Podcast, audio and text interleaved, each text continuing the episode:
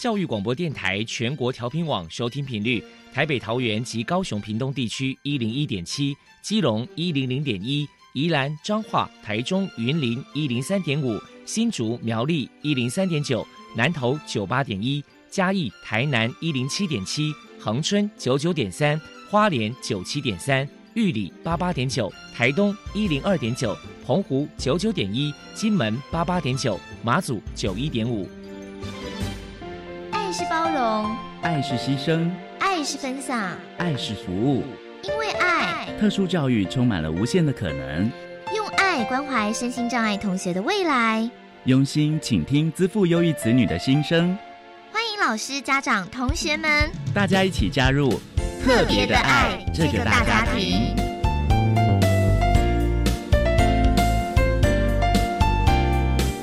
本节目由教育部学生事务及特殊教育司指导，国立教育广播电台监制。欢迎收听。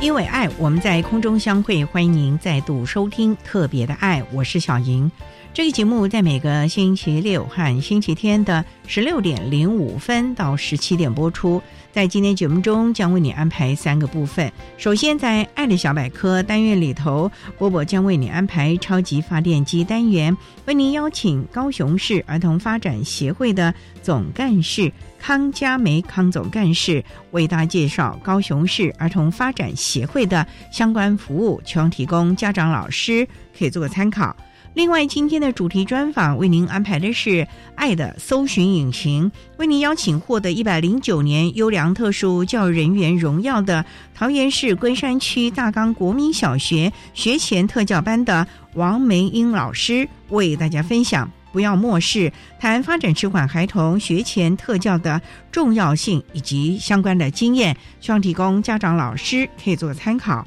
节目最后为你安排的是《爱的加油站》，为您邀请国立高雄科技大学资源教室的苏振远辅导老师为大家加油打气喽。好，那么开始为您进行今天特别的爱第一部分，由波波为大家安排超级发电机单元。超级发电机，亲爱的家长朋友，您知道有哪些地方可以整合孩子该享有的权利与资源吗？不论你在哪里。快到发电机的保护网里，特殊教育网网相连，紧紧照顾你，一同关心身心障碍孩子的成长。Hello，大家好，我是 Bobo。今天的超级发电机，我们特别邀请到高雄市儿童发展协会的总干事康佳美女士，来跟大家介绍一下协会的相关服务。首先，我们先请您来跟大家介绍一下高雄市儿童发展协会的服务对象，还有服务项目有哪一些呢？高雄市儿童发展协会最终的目的是，如果可以做到预防端的话，就可以减少迟缓孩子的发生率。那我们的服务对象是零到十二岁的孩子和他的家庭，还有就是托育人员、教保人员，还有。跟着他们的机构，如果有在照顾上、教养上有一些需要，我们一起分享经验的，我们也会去到他们的机构里面。然后服务的项目呢，在儿童教育的部分呢，就有发展评估，我们是免费的，大概一个孩子大概约一个小时。而我们自己协会里面有个案教学，还有小组教学，还有家长纠团，就是上一些感觉统合。亲子共学的，那在家庭教育这个部分，我们有做亲子讲座。讲座除了在高雄市，我们还配合二福中心跑偏乡，像紫关、弥陀、永安、湖内，还有我们最近才刚跑完六龟，然后去做讲座。在讲座的里面，我们会有教家长或者是阿妈孩子的发展有没有掉阶啦，有没有越级。就顺便做了筛检跟评估，如果有问题，就请当地的社工去衔接。那我们自己还有一个就是家长成长团体，那我们今年已经组成家长自己来带家长的成长团体，然后分享所有每个家长的个别的专业啦，或者是他的专长。像我们现在有会精油的，会做学的东西来分享其他的家长。那在家庭教育里头，我们在自闭过动也有一个亲子共学，脑性麻痹的孩子，我们也有一个亲子共学。这两个的亲子共学，我们都是不收费，因为有专款进来。那脑麻的是有二十四周，每个礼拜六是十点到十二点两个小时。自闭过动的是在礼拜天有十二周。那在家庭支持的部分，如果经济弱势或者有特别需要，或者因个别不同，我们的社工就会嫁接进去。那我们的第三项就是专业的培训。专业培训的里头，我们是托育人员还有教保人员的专业培训，这里头还涵盖包括有兴趣的家长一起来学。那这个都会有研习条，都是儿少科会给研习条的，就是会增加他们的专业的时数。最后一项是社会服务，社会服务的里头，我们会配合政府、社会局还有儿童福利服务中心，就是儿福中心，还有有一些。如果有民间团体邀约，我们也会去。那社会服务的里头，我们还有一个感谢统一社会福利慈善基金会给我们了一个才艺班。所以我们的小孩现在因为已经第四年、第五年，我们的小孩在一般的才艺班很难去上，不容易。但是呢，在我们自己的才艺班统一顶呱呱快乐才艺班呢，也是会出去表演。所以我们大概服务项目的里面，从受助到助人，我们大概就是四个项目。接下来，我们请您来谈一谈协会呢平时会举办哪些活动，与人们互动交流。第一个，感谢联合劝募，让我们做了一个方案，就是关怀弱势幼童，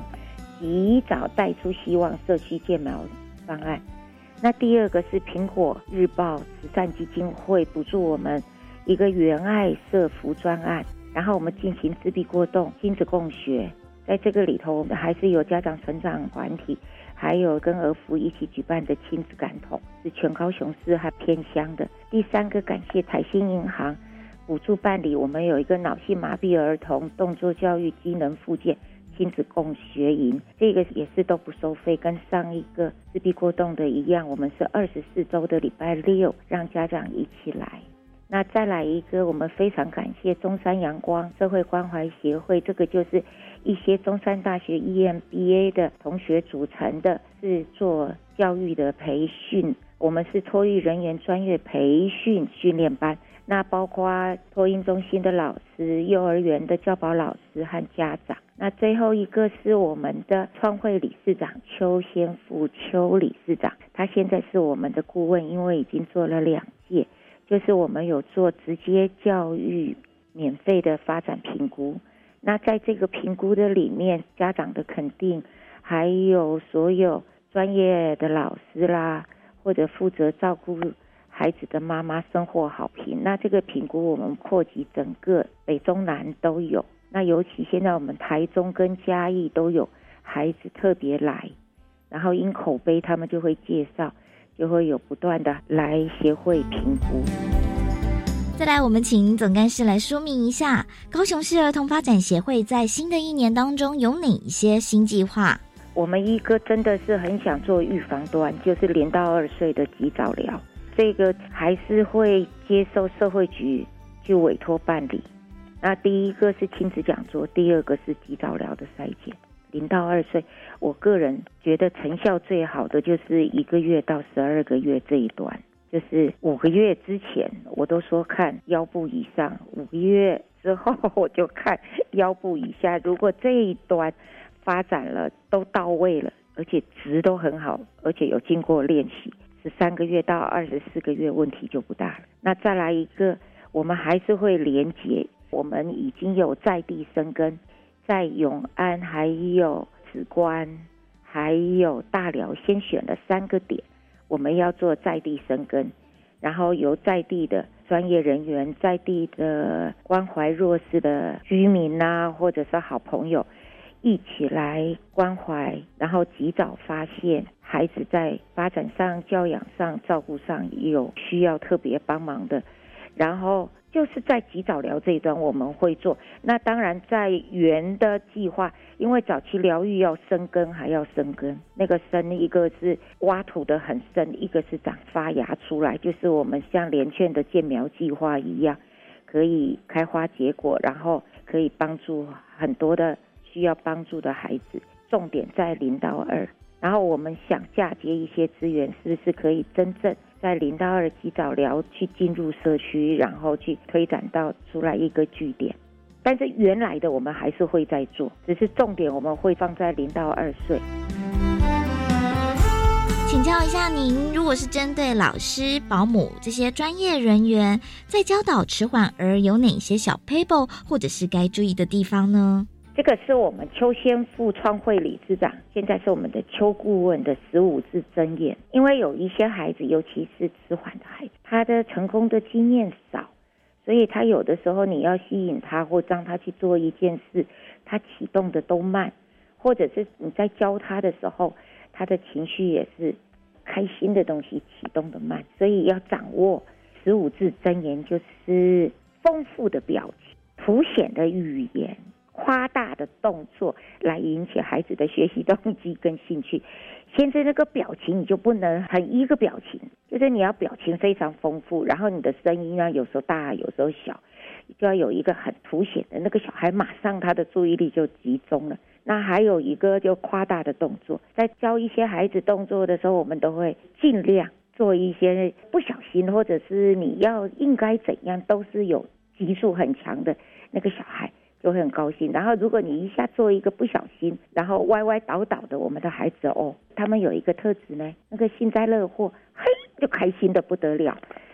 就是一定要有那个丰富的表情、凸显的语言、夸大的动作。再来一个，就是要坚信，只有不会教的老师，还有真的有的时候不会带领的父母，没有一个是不可教的孩子。所以在带的时候，我们先要看你懂不懂孩子，然后呢，知不知道他的优弱势。当检讨自己之后，就不要责怪孩子，那允许孩子有错误的机会，还有错误的时间，让他慢慢去自我的修正，在失败里头去得到成功的经验。那再来一个，就是要用正向支持的行为辅导的原理，然后交叉运用行为功能分析，还有前视控制策略。然后我们再用前视控制策略，就是先做预防端。那还有利用环境生态改变的策略。如果要行为改变，我们还要用行为塑造的策略。这个是在课程里面，因为有托育人员、专业人员，有包括家长。这个我们都会放在课程里面，如果没有的话，他们来到免费评估的时候，创会理事长邱先富他就会教。啊，最后还有一个后果增强的策略，就是用混合的，不要单独使用，看哪一个最适合我们的孩子。虽然念的都是专业的，但是其实你把它解释了，跟家长分享之后，哎，他们就会知道他前面哦有一些没做到，有一些是做到了。非常谢谢高雄市儿童发展协会的总干事康佳美女士接受我们的访问。现在我们就把节目现场交还给主持人小莹。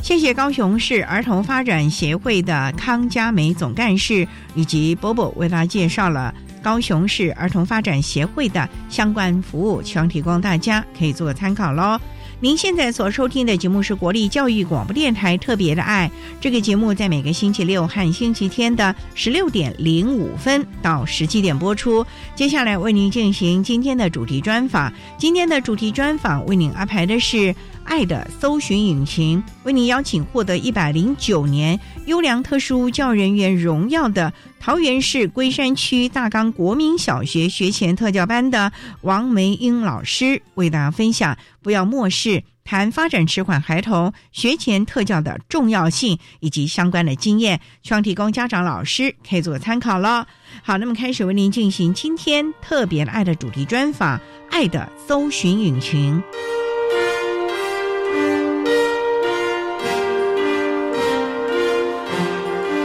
爱的搜寻引擎。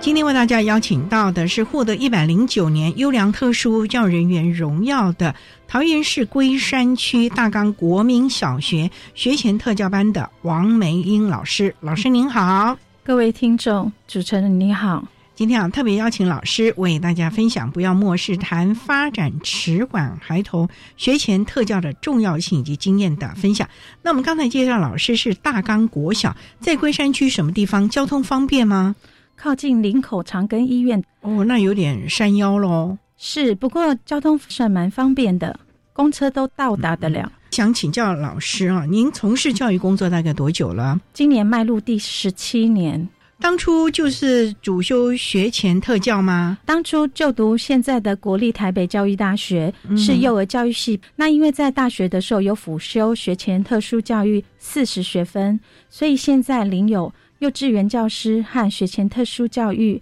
两种合格证书，所以当年就已经先高瞻远瞩的有双重的专业了。是因为想借重教授的专业，多学习一点，日后在教学上一定应用得到。所以毕了业就直接到。学前不是 刚毕业的时候，我还是想要从事幼稚教育工作，所以我在私立的幼稚园任教八年，曾经有教过 ADHD 的小孩，辅导他两年以后，觉得他的能力大大的提升，甚至日后国小的时候进入普通班就读。那这一份很成功的经验，让我觉得是不是应该试着转换跑道，服务更多需要帮助的小孩。所以后来您就转换跑道。对，我在民国九十二年刚好也加入桃园，就到桃园参加特殊教育真试学前的。对对对，很幸运的，当年度就考上了。一直都在大冈国小吗？对，离娘家婆家其实还是有一段距离。离娘家基隆有点路途，离婆家呢也还好。婆家也在桃园哦，那就还好了。对，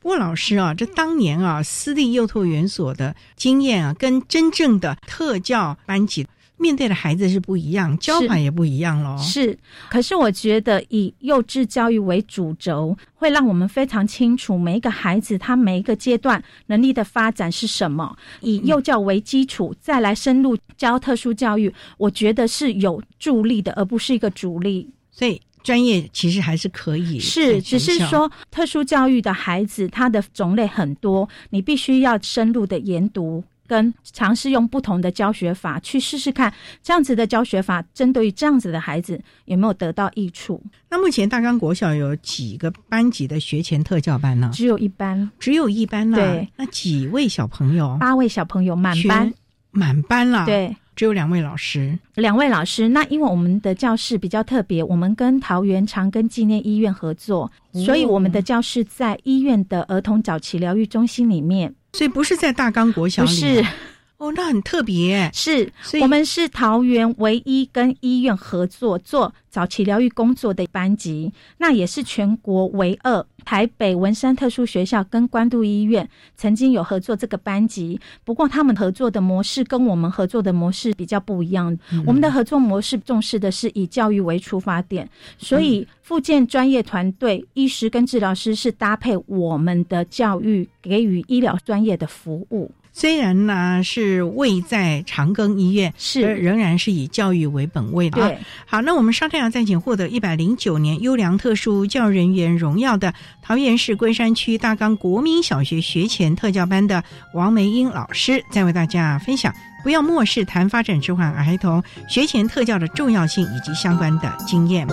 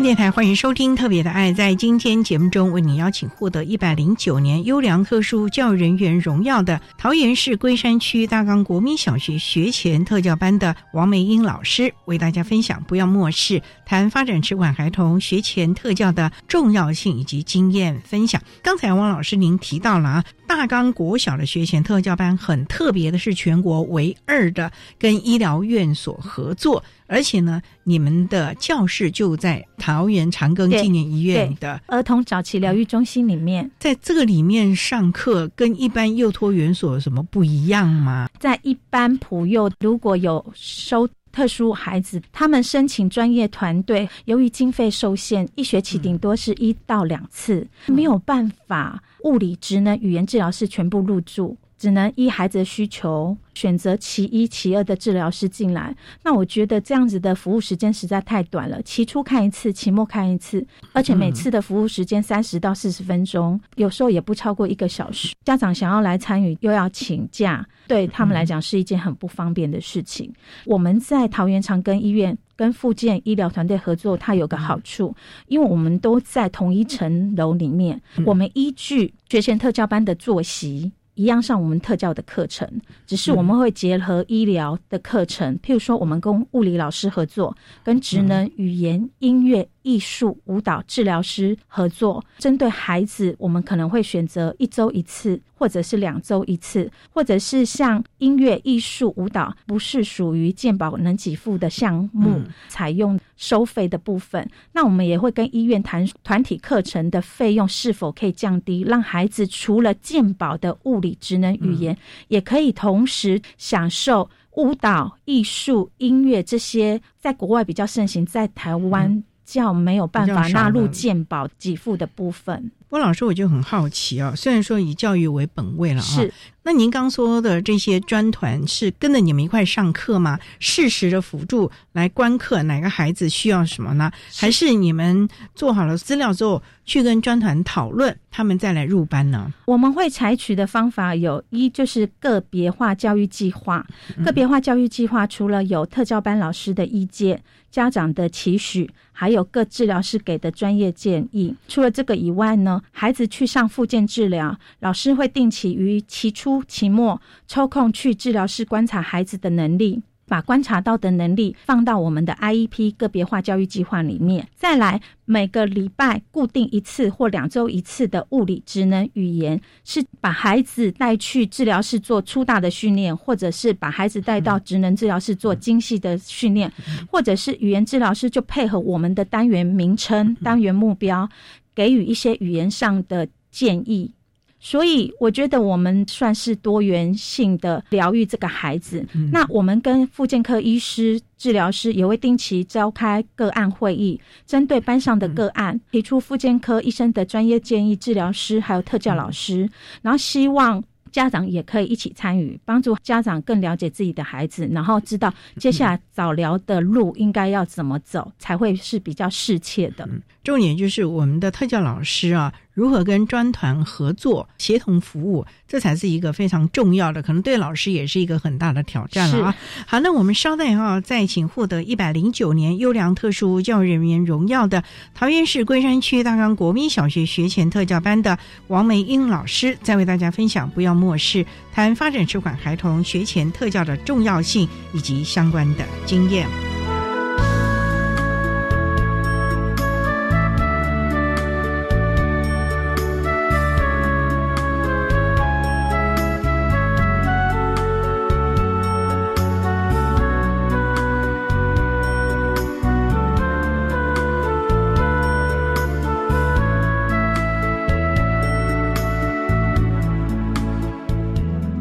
各位听众，大家好，我是一一零学年度身心障碍学生适性辅导安置总招学校国立和美实验学校吴新红校长，在此说明本年度适性辅导安置重要时间流程，给各位家长以及老师们来了解。这一次的简章会于一一零年的二月十七以及二月二十五以前，需要由国中端来完成网络报名作业。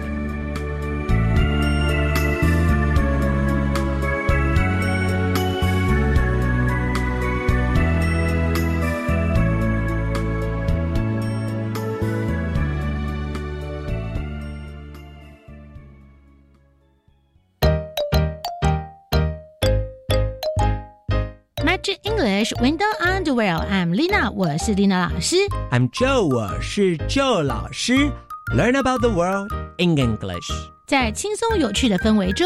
用英语听世界。 Every Monday from 5:20 to 6.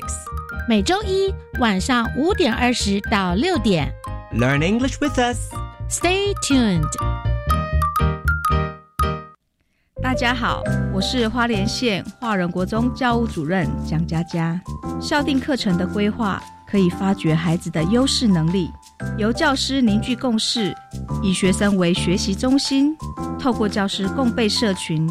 共同建构学校的校定课程。老师尽管放下忧虑，只要做一点改变，课堂的风景就会不一样喽。教育电台让您深入了解新课纲。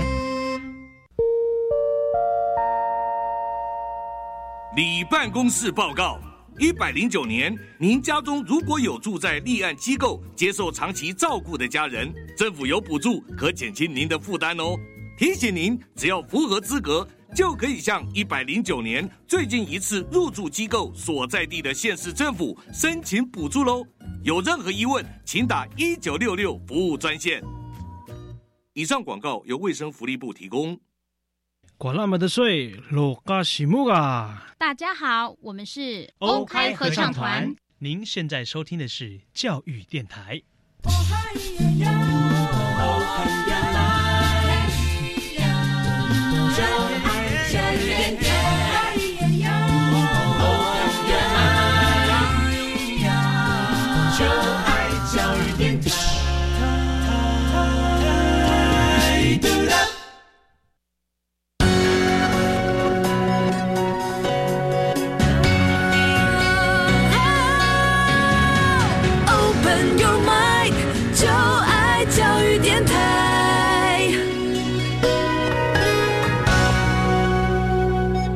电台欢迎收听《特别的爱》这个节目，是在每个星期六和星期天的十六点零五分到十七点播出。在今天节目中，为您邀请获得一百零九年优良特殊教育人员荣耀的桃园市龟山区大冈国民小学学前特教班的王梅英老师，为大家分享。不要漠视谈发展迟缓孩童学前特教的重要性以及相关的经验。刚才王老师为大家特别介绍了大冈国小的学前特教班，很特别的是跟桃园长庚的纪念医院是在同一个楼层，也就是说，其实你们是在医院开班的，并不是像一般是在幼托园所，甚至是国小附设幼儿园。不过呢，我也想请教老师，您目前班上这八个孩子年龄大概都多大？我们是收托足两岁到足五岁，可是，在桃园地区班级的数量招收的学生远远不及，就是可以满足现有的特殊孩子的入学，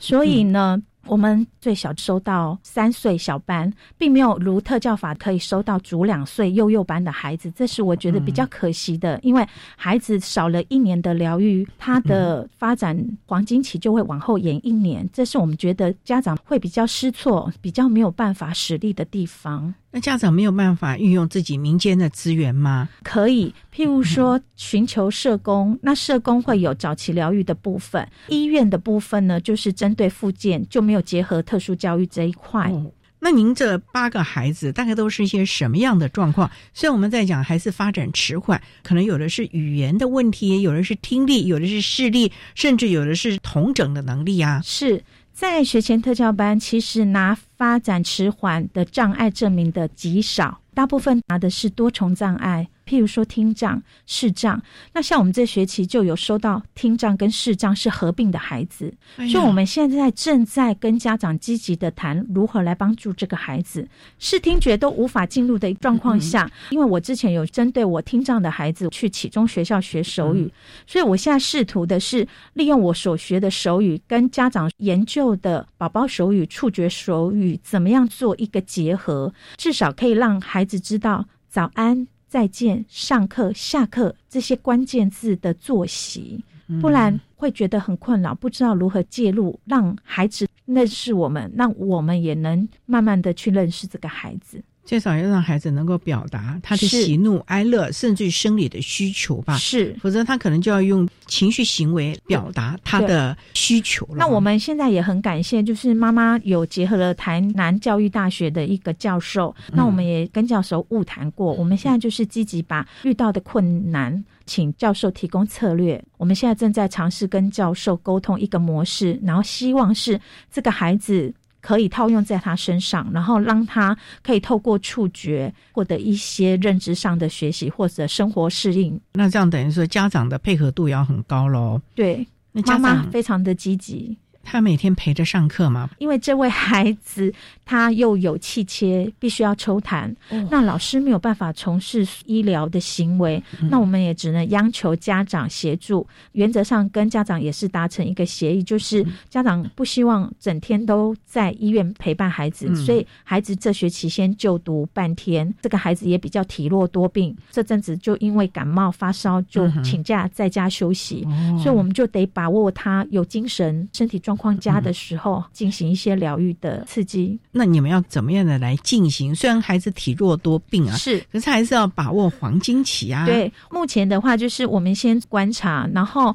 我运用我的手语结合声音的震动，我请他来触摸我的声带，再配合我的口型的触摸，让他学习很简单的早安、再见、上课、下课这些作息的关键词，再把我们观察到的记录或者把孩子的行为拍成影片。跟教授视讯，谋求解决问题的方针方式，这也是是集了众人之力了。是长庚这边的专团有办法协助吗？长庚的职能治疗有一个感官教室，耗资百万以上，可以针对视觉完全没有办法感受到形体的孩子，可能只有感受到些许的光线的视障的孩子，他们有一个感官教室。那职人老师的经验也非常丰富，他可以教导。家长在平常的生活里面怎么去教孩子透过视觉学习？他们有收集了一些多感官的教具或者是游戏的画面，都是可以帮助孩子做一些视觉上的刺激。不过呢，也很好奇的，就是这个孩子是全盲吗？是我们班收的小朋友，大部分如果是视障进来的，都会是全盲，因为我们的北区资源中心会跟家长说，我们开在医院。家长也认为医院的资源会比较丰富，哦所以我们刚开始创班的时候真的很辛苦，有三分之二都是重到极重度的孩子，轻度根本收不到，嗯所以。我们经历了那么多年，慢慢的家长的认知出现，才会有那些自闭症或者是糖宝宝比较轻度的特殊生进入本班就读。同才的互动也是很重要的。虽然只有八个娃娃，是可是八个娃娃各自有不同的状况，这也不算融合了。可是是起码就是八个娃娃可以互相的学习模仿吧。我们的教学有分为团体教学，嗯那就是配合单元主题。譬如说，这个礼拜我们教国家的生日，也包括是自己生日的认知，嗯增加孩子的自我概念。那我们在分组活动的部分，我们会比较着重的是手部的操作，因为孩子的精细动作能力需要训练。我们为了服务大家，让孩子的学习不中断，跟我们的教育局特别申请开设课后留园班。因为很多特殊家庭的主要照顾者可能是妈妈，那妈妈为了带他来上学，甚至陪同复健，那没有办法工作。那我们开了课后照顾班跟寒暑假班，其实是可以让孩子的学习不中断，再来是可以鼓励主要照顾者。可以获得适当的喘息时间，还有就业兼差的机会，改变了家庭经济结构。经济好了，家长的情绪也会跟着好，对孩子来讲是有利的。老师就比较辛苦了，几乎全年无休了。对，只有少许的休息时间。期望能把握黄金期、啊。是是。好，我们稍待再请获得一百零九年优良特殊教育人员荣耀的桃园市龟山区大冈国民小学学前特教班的王梅英老师，再为大家分享不要漠视谈发展迟缓孩童学前特教的重要性以及相关的经验。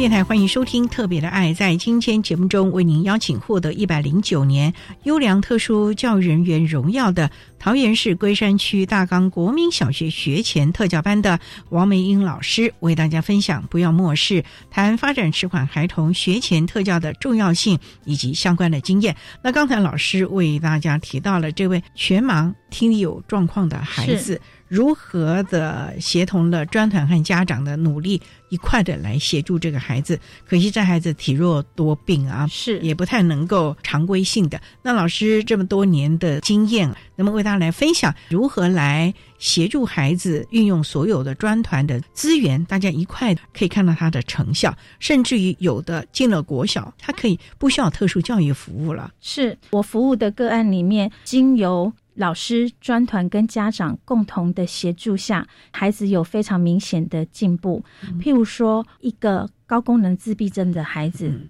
小班的时候进入我们班，他的父母，尤其是妈妈，非常有先见之明。他在中原大学成立父母成长营，针对自闭症家庭给予的教养学习营中，积极的参与跟。特教系的教授共领孩子的学习目标，在家里努力的实施这一些学习目标，将孩子的能力表现拍成影片，定期跟教授回馈，然后再重新的再调整目标。目前这个孩子读的是桃园的第一个学府武林高中，这么大了，对。不简单，那孩子当初是什么样的？那个孩子是高功能自闭症，雅思吗？还是不是？是高功能自闭症，不是雅思。我觉得妈妈非常棒的是，她非常的清楚孩子是有特殊需求的，所以她积极的寻求资源。当她来我们班。就读的时候，小班他大部分的能力其实是不错，卡在的是情绪，所以我们透过了语言治疗师，透过了沟通辅具，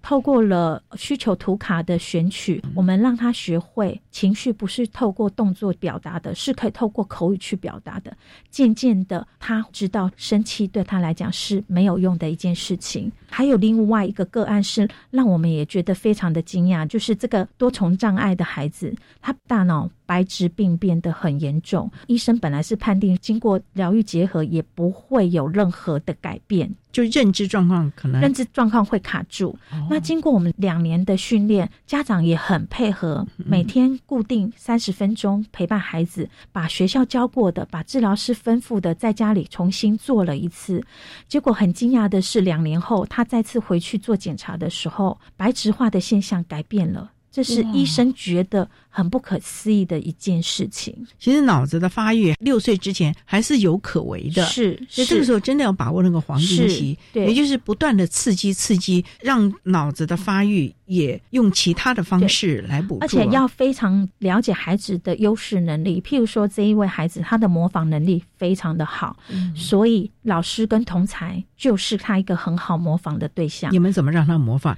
是模仿什么？吃呢？喝呢？我们会从五感教育，就是眼看、耳听、鼻闻、口说、手做，而且提供很多素材让他操作，他会得到实际上的生活经验。再加上妈妈说，在家里他非常喜欢学大人做家事，所以在教学活动中，我们也教他做烹饪，也教他小啊。对，在我的理念里面，我觉得没有什么是不可以做的。我们也带着孩子拿刀子切菜，我们也带着孩子。使用面包机做面包，我没有局限孩子的发展。我觉得从简单入门的带着他们，只要是整个经验是愉快的，他下一次就愿意继续学习。所以。简单的所谓的职业训练，我觉得从小是可以做的。职业的训练，起码把自己的肚子喂饱，是这个是很重要。而且他会觉得是一件很愉快的事情，看到自己的成果，他下回也就很乐于跟老师学习了。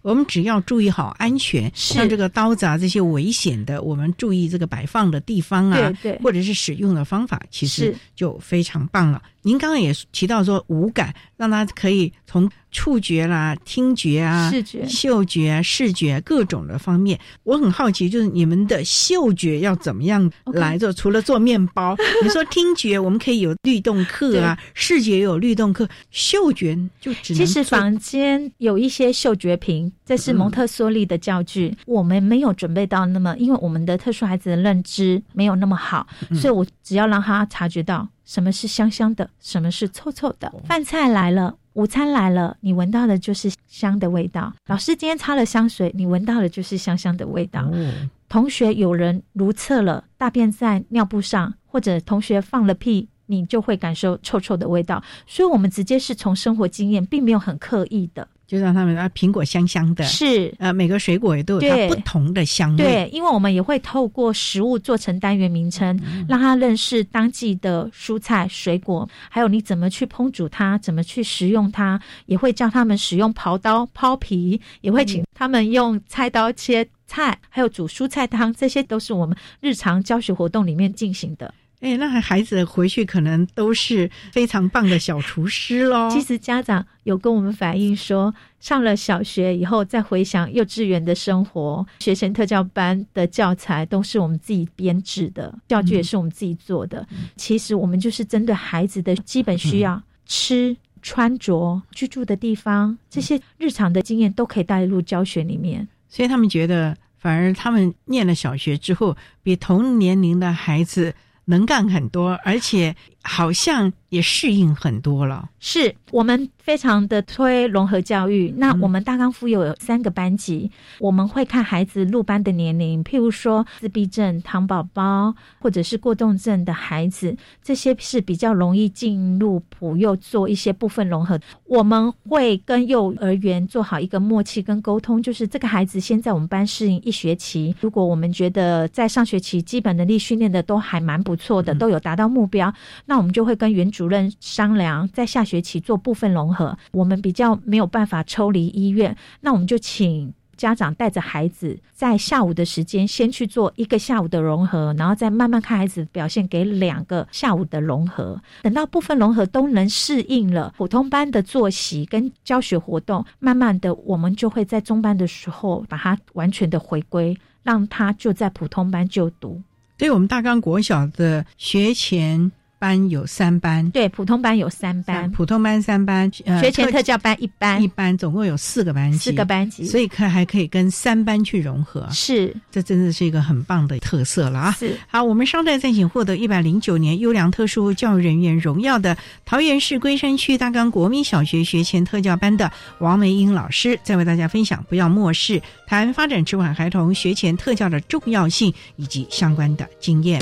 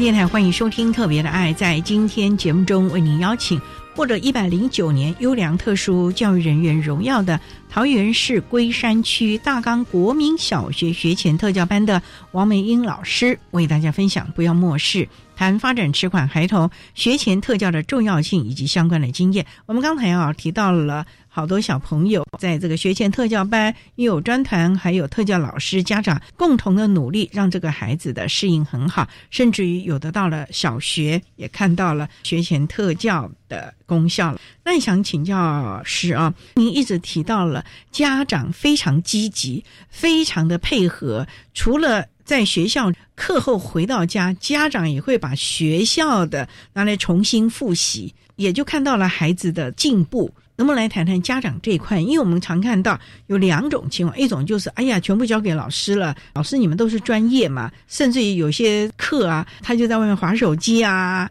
等等的。那有的就太过了，每天排得满满的，孩子都喘不过气来，回去也没空再复习。这两种过犹不及的，老师有些什么样的经验看法？到底该怎么样中道中道啊？我们曾经有一个孩子，课程排得很满，当他入班的时候，没有五分钟他就进入了梦乡，我非常的心疼，心疼。我也跟家长说，你只能二选一，你到底要接受特殊教育，还是要？把所有的复健治疗排满，家长听我讲完以后，他决定以特殊教育为主，以复健治疗为辅。实施了一年以后，他看到的他的孩子有明显的进步：一是上课不打瞌睡；二他孩子是一个集中度、肢体障碍的孩子，他在训练一年后，明显的肢体从原本连扶桌子站立都没有办法，到最后可以扶着桌子移行。哇，那那他当年做那复健不是白做了吗？所以我觉得复健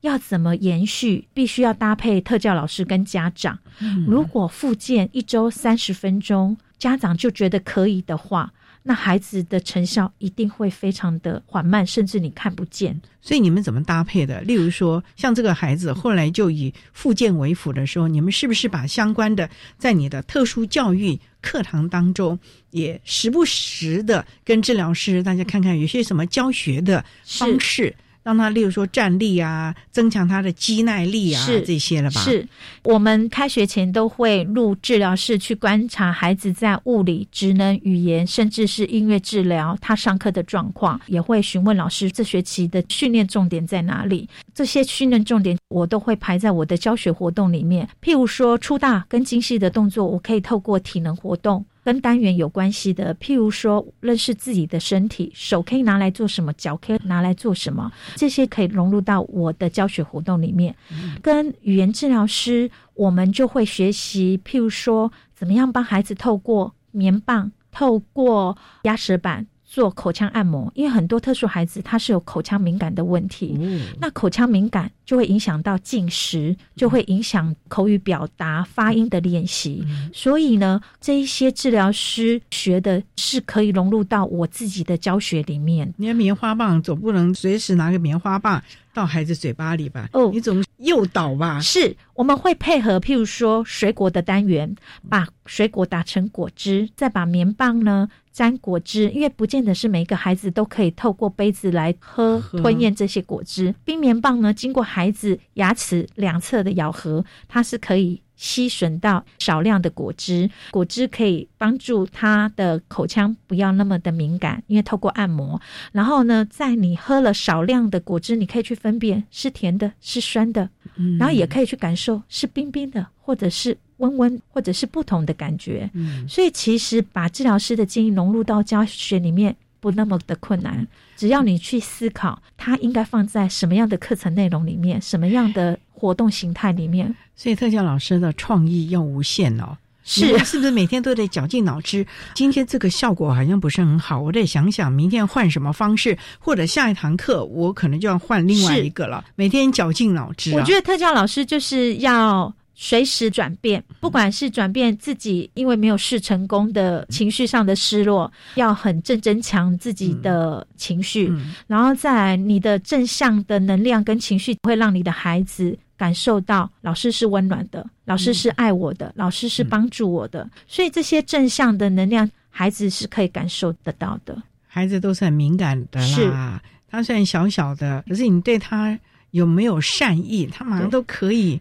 感觉得出，因为像有时候孩子也会有口误的时候，就对着我们叫妈妈。因为两位老师跟一个教师助理员就是学校的妈妈，就是除了照顾他们，也要教育他们，所以其实是有保姆、有教育，身兼多重的身份，让孩子感觉学校就是另外一个家，对，是个温暖而且可以信任的一个场域，对，而且呢，家长也适时的会跟老师合作。对一块了。所以这一块其实是非常重要，也是我们一直期望的。特殊教育呢，不是只有在课堂，是也不是只有老师或者专团，是一个全员的，是一个团队，包括了家长，甚至于主要照顾者，甚至家庭中所有的成员，包括他的手足、小哥哥、小姐姐、小弟弟、小妹妹，都是可以一块来协助的了。这点是非常重要的。其实我们也有把教学的内容制作了一份学习单，是跟。这个礼拜的主题有关，那我们取名为亲子学习单，就是希望透过父母或手足共同协助他完成这一份学习单的工作。总之啊，还是要把握黄金期，这才是非常重要的啊。学龄前，像我们一直在强调的，学龄前所有的特殊教育的介入，其实是未来社会负担的减少，甚至孩子发展，我们看到他非常多的。惊奇了啊！是好，那我们今天也非常的谢谢获得一百零九年优良特殊教育人员荣耀的桃园市龟山区大冈国民小学学前特教班的王美英老师，为大家分享的“不要漠视谈发展迟缓孩童学前特教的重要性以及相关的经验”。非常谢谢王老师的分享，谢谢您，谢谢。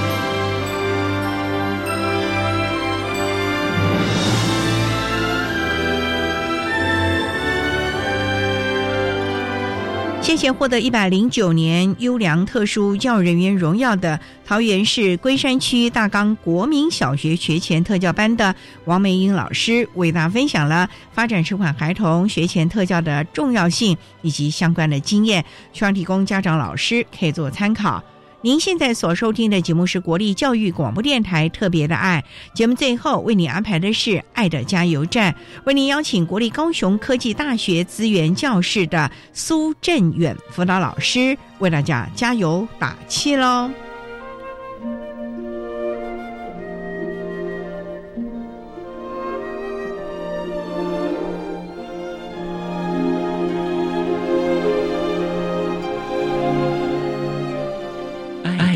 加油站。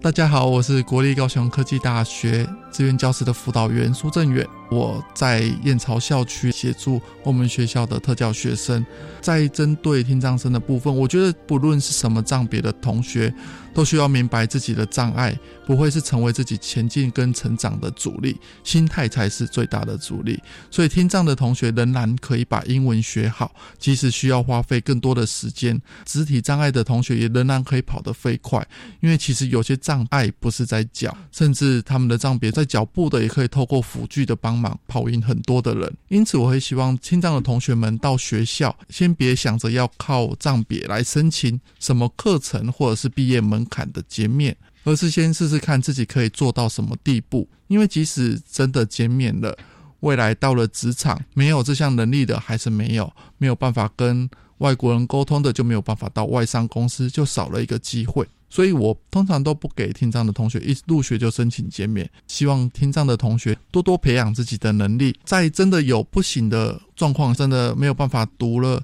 真的听不懂。真的没有办法掌握，那我们再来讨论如何解决。因为在职场之后是很现实的，没有任何的公司是会运用没有这个能力的人。所以我觉得在大专校院的辅导员跟在国高中的辅导员很不一样的，就是我们是常在他们需要的时候推他们一把就好。很多时候我都希望尽量是越少功能越好。鼓励各位家长、同学，不论是什么障别，到了大专校院，都可以尽量的培养独立自主的能力，在有需要的时候就来找我们志愿教师的辅导员。谢谢大家。